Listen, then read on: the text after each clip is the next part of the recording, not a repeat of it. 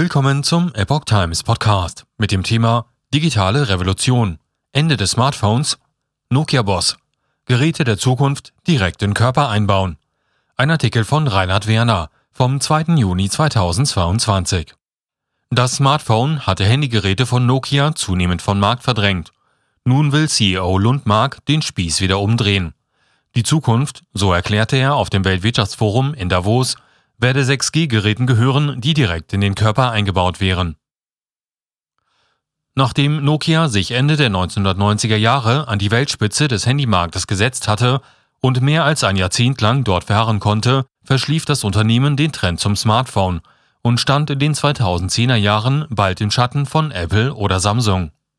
Nun will der aus Finnland stammende Konzern den Sprung zurück an die Weltspitze schaffen und CEO Pekka Lundmark hat dafür auch schon bahnbrechende Ideen. Nokia rechnet mit markreifen 6G-Standards bis 2030.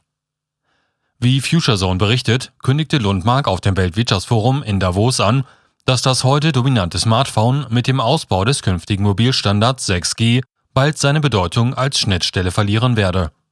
Der Standard werde dem Nokia-Chef zufolge bis 2030 marktreif sein. Bis dahin werde jedoch bereits bis dahin werde jedoch bereits eine Bedeutungseinbuße des Smartphones eingesetzt haben. Das Smartphone, wie wir es heute kennen, wird nicht mehr die häufigste Schnittstelle sein, wird Lundmark zitiert. Künftige Geräte werden stattdessen direkt in unseren Körper eingebaut sein, so Lundmark. Gehirnsensoren sollen Maschinen steuern können.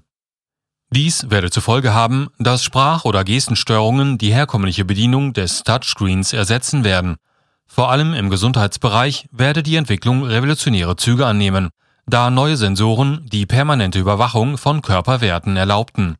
Zudem könnten auch Produktionsprozesse künftig durch den Einsatz von Gehirnsensoren gesteuert werden, mittels derer sich Maschinen betätigen ließen. Bis 2030 werde es laut dem Nokia-Chef von nahezu allem einen digitalen Zwilling geben. Die Etablierung neuer Standards müsse zur Folge haben, dass Mobilfunknetze 100 oder 1000 Mal schneller funktionieren als heute. Auch die Weltwirtschaft, die heute erst zu 30 Prozent digitalisiert sei, müsse vollständig digital abgedeckt werden. Smartphones unter dem Markennamen werden nun von Lizenznehmer produziert. Nokia produziert heute keine eigenen Smartphones mehr, sondern hat dem finnischen Hersteller HMD Global die Lizenz zur Produktion unter dem Namen übertragen. Allerdings ist Nokia der drittgrößte Netzwerkausrüster für Mobilfunknetze.